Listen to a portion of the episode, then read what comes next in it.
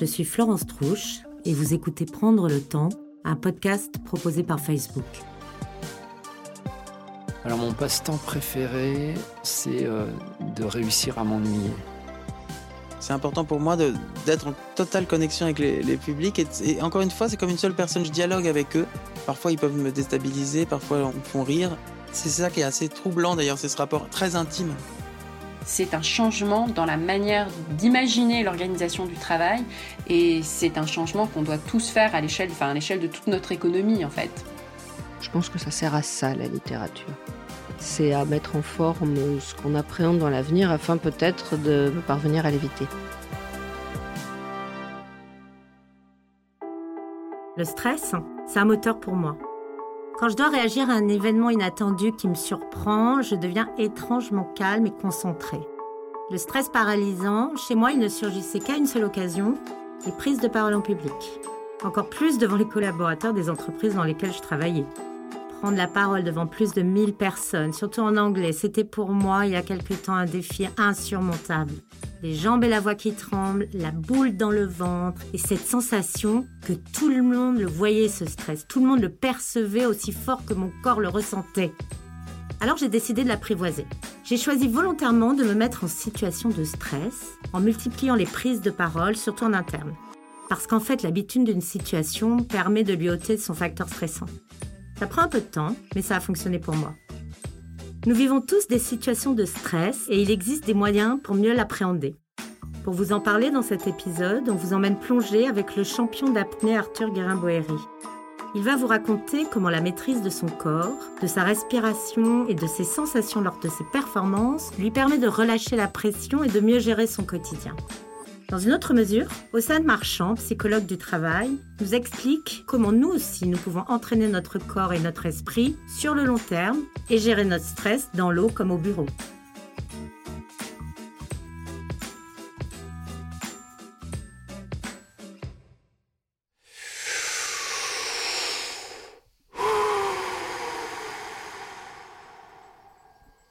Je m'appelle Arthur Guérin-Boéry, j'ai 35 ans et euh, je suis un apnéiste professionnel euh, français. J'ai eu euh, cinq titres de champion du monde et quatre records du monde dans des disciplines diverses et variées.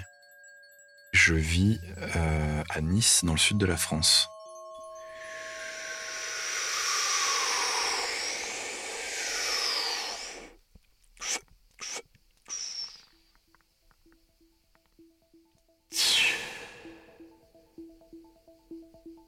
Tout gamin, j'adorais ce monde euh, sous-marin qui était en fait coupé un petit peu du monde extérieur, qui était différent du nôtre.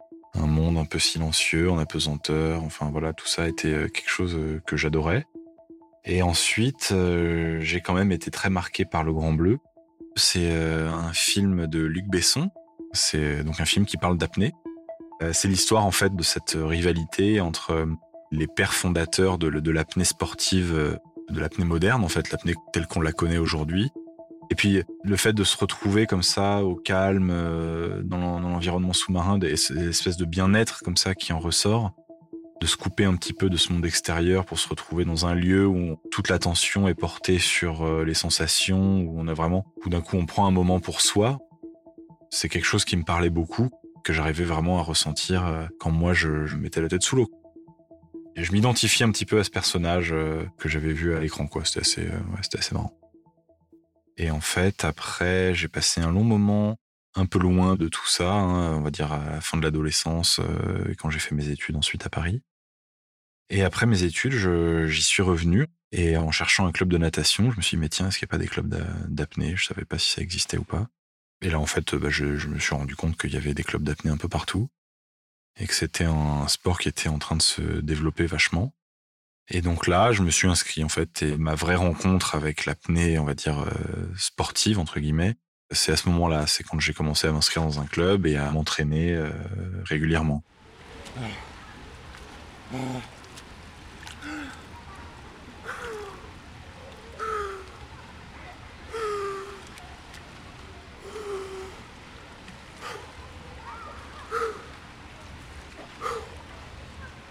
On s'immerge euh, sous la surface de l'eau, hein, en mer ou en piscine d'ailleurs, il y a vraiment cette sensation de se couper en fait du monde de tous les jours, du monde qu'on maîtrise, euh, du monde dans lequel on respire, dans lequel on vit, dans lequel on a notre euh, notre vie d'humain, hein, donc c'est-à-dire avec les facilités, la joie, le bonheur, mais aussi les malheurs, les tracas, les soucis, les problèmes, les tensions, le stress, etc. Et où d'un coup, en fait, on change de monde. Le fait de bloquer sa ventilation et de se retrouver dans un monde qui n'est pas le nôtre, dans un milieu qui n'est pas le nôtre, on n'est pas fait pour vivre sous l'eau sans respirer. Ça, ça force euh, le cerveau de facto, en fait, euh, c'est automatique, se retrouve euh, très loin du monde extérieur et de, ce monde justement dans lequel on, est tous les jours. On est focalisé sur l'environnement qui nous entoure, sur le contact de l'élément avec la peau. On est en apesanteur. Les bruits, tout change. Hein. On est dans, cette espèce de silence avec des bruits un peu aquatiques. On bloque sa ventilation en plus, avec tout ça, ce qui est quand même assez symbolique. Hein. On, est, vraiment coupé de ce qui nous rattache à la, vie quelque part. Et en fait, euh, on est dans un autre univers. C'est un peu comme si on était dans l'espace. Se retrouver dans ce contexte-là, en fait, c'est assez grisant et c'est très agréable. On se retrouve très vite, en fait, dans un, dans un contexte qui est très euh, bénéfique pour euh, la santé mentale et la santé physique aussi d'ailleurs avec beaucoup d'impact très positif après sur la vie du quotidien quand on retourne dans le monde euh, terrien euh, en respirant de l'air. Voilà, donc euh, le fait de pratiquer ça régulièrement, ça donne beaucoup d'outils pour prendre avec plus de recul, avec plus de maturité, avec plus de sagesse les hum, difficultés entre guillemets qu'on pourrait rencontrer dans la vie, donc l'adversité, le stress, la combativité, tout ce qui nous agresse en permanence en fait dans la, dans la société d'aujourd'hui ça permet d'être beaucoup plus euh, serein par rapport à tout ça. Quoi, voilà. Alors évidemment, on essaye d'être en rythme de nage euh, normal sur les apnées. Alors la semaine type, si je prépare une compétition en piscine avec un record du monde, euh, ça va être beaucoup de piscine. Trois entraînements d'apnée en piscine par semaine, par exemple, avec deux ou trois préparations physiques par semaine, beaucoup de musculation. Voilà, la plupart, c'est de la musculation et un peu de natation aussi là-dedans. C'est toujours bon pour la prise d'appui, euh, l'aquacité. Plus euh, des assouplissements, euh, de la visualisation. Mais pas plus en tout cas de trois entraînements en piscine par semaine parce que c'est un sport assez assez exigeant mentalement et hum, il y a vraiment vite possibilité d'être en surentraînement, pas forcément physiquement mais mentalement, et de se retrouver à être un peu dégoûté si jamais on en fait trop. En tout cas moi c'est mon cas. 25 crawls à 75%, 25 apnées. 25 crawls à 50%, 25 apnées. Et 25 de récup active sur le dos. Ça fait des blocs de 125. Quand on arrête de respirer, on joue sur deux gros tableaux. D'une part, il y a l'oxygène qui chute, parce qu'on ne se recharge pas en oxygène, vu qu'on arrête de ventiler. Et cette euh, chute de la saturation en oxygène dans le sang, ça s'appelle l'hypoxie. Donc quand je dis qu'on travaille sur l'hypoxie, c'est qu'on fait des exercices spécifiques qui nous mettent en hypoxie pour qu'on résiste mieux et qu'on s'entraîne en fait à l'hypoxie. Et on a aussi une autre grosse dominante, c'est le travail en hypercapnie. Quand on arrête de se ventiler, on a le CO2 qui augmente. On consomme de l'oxygène et on produit du CO2. Et ça, ça s'appelle l'hypercapnie. Et en fait, quand on s'entraîne en apnée, on s'entraîne beaucoup dans ces deux filières-là. C'est les deux filières on doit travailler euh, en permanence, c'est-à-dire euh, améliorer sa tolérance à l'hypoxie et à l'hypercapnie.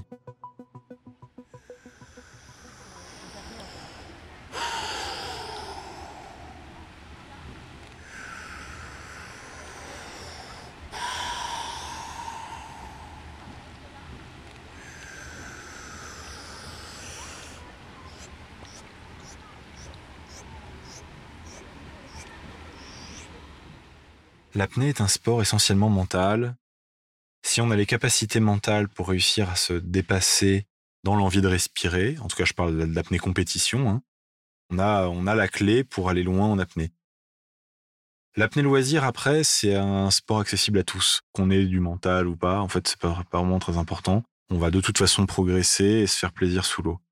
Le fait de se retrouver simplement dans l'eau, de se retrouver vraiment en apesanteur, euh, au contact avec l'élément, euh, dans le silence, avec la, sensation de glisse, de chute libre, etc.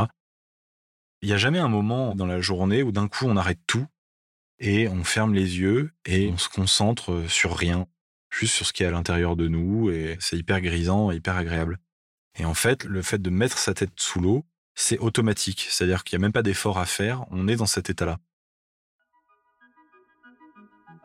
Pourquoi on fait ça? Ça, c'est une bonne question. En fait, la gymnastique mentale qu'impose le fait de dépasser l'envie de respirer, c'est quelque chose de très impactant. Donc euh, même à même à haut niveau, quand on est vraiment dans ce travail sur l'envie de respirer, il y a quand même des impacts énormes euh, liés à ça directement. Je suis moins stressé. En fait, je gère le stress bien mieux. Je me laisse plus atteindre par des choses qui pouvaient m'atteindre avant. Voilà, c'est vraiment la, capacité, euh, la gestion du stress qui est améliorée.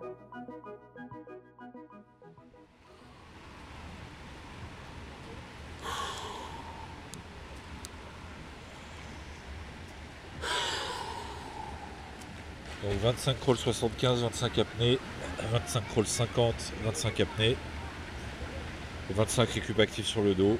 On recommence.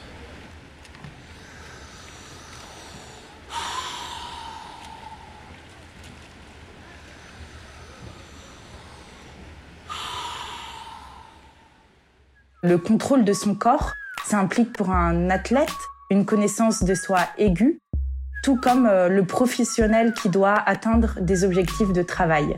Donc euh, il est aussi important de euh, faire preuve d'une grande concentration.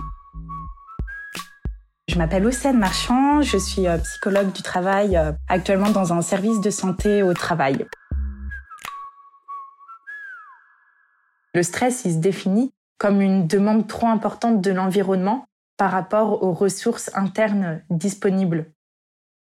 Il y a plusieurs euh, causes euh, au stress. Ça peut être euh, des causes relationnelles, peut-être un conflit avec un collègue de travail. Ça peut être aussi des causes de, émotionnelles. Par exemple, je pense aux personnes qui travaillent dans les hôpitaux, qui doivent faire face à la souffrance au quotidien.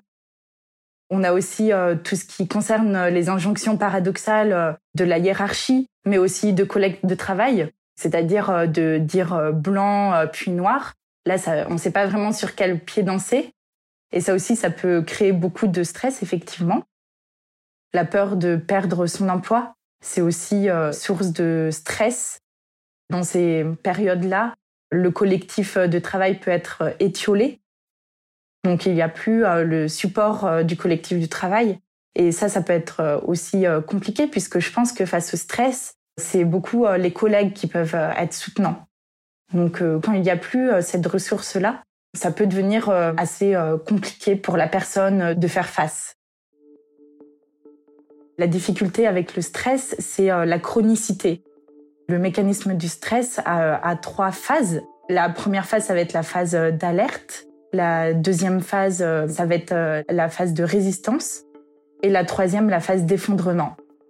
Finalement, euh, on peut faire face à un stress pendant une journée, par exemple, et on va avoir plutôt les deux premières phases, donc d'alerte et de résistance, et donc là, ça va aller. Mais si le stress devient chronique sur plusieurs mois, et si on doit tenir au travail, résister et résister, on va arriver vers la troisième phase qui est la phase d'effondrement. La phase 1, donc euh, la phase d'alerte, on va voir euh, la libération d'une hormone qui est l'hormone d'adrénaline.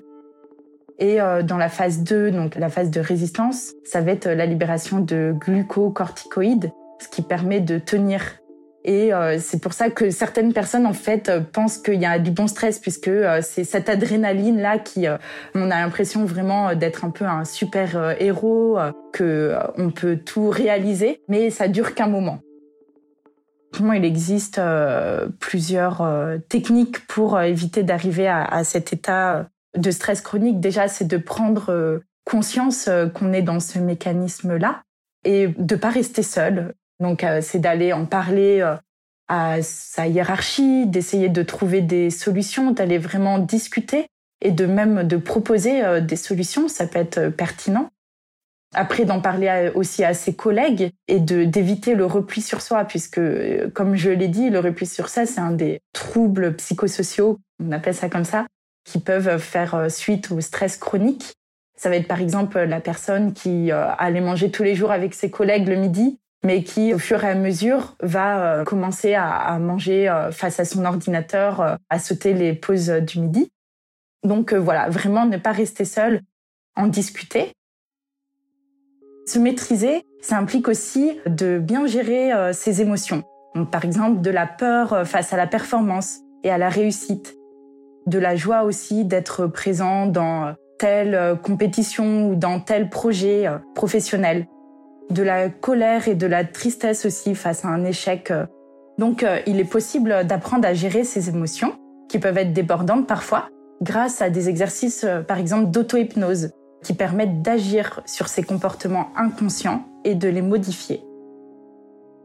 Il y a aussi euh, le contrôle euh, peut-être de son temps de travail, de l'organisation de son travail qui peut aussi euh, permettre de gérer le stress au mieux.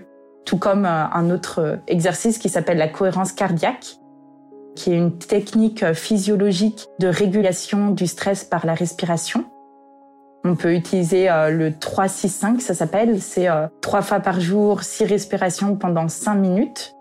Et ça permet aussi d'apprendre à réguler son stress. Et plus on l'utilise de manière régulière, plus on la pratique, plus elle sera efficace.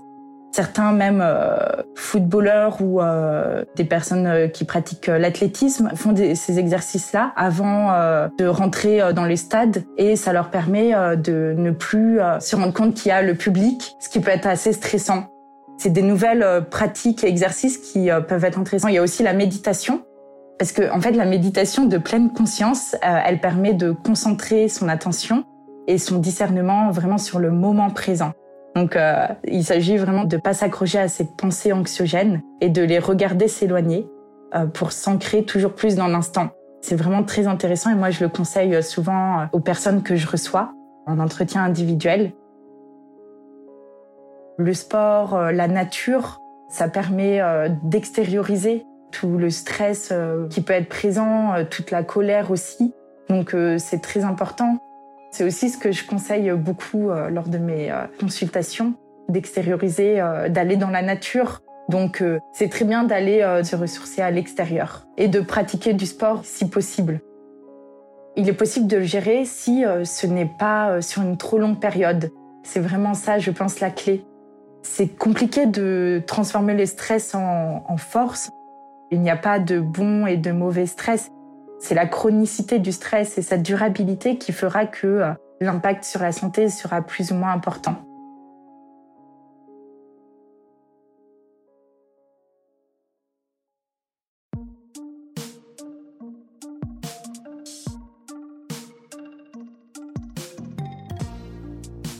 Vous venez d'écouter un épisode de Prendre le temps. J'espère qu'il vous a plu. On vous donne rendez-vous dans le prochain épisode.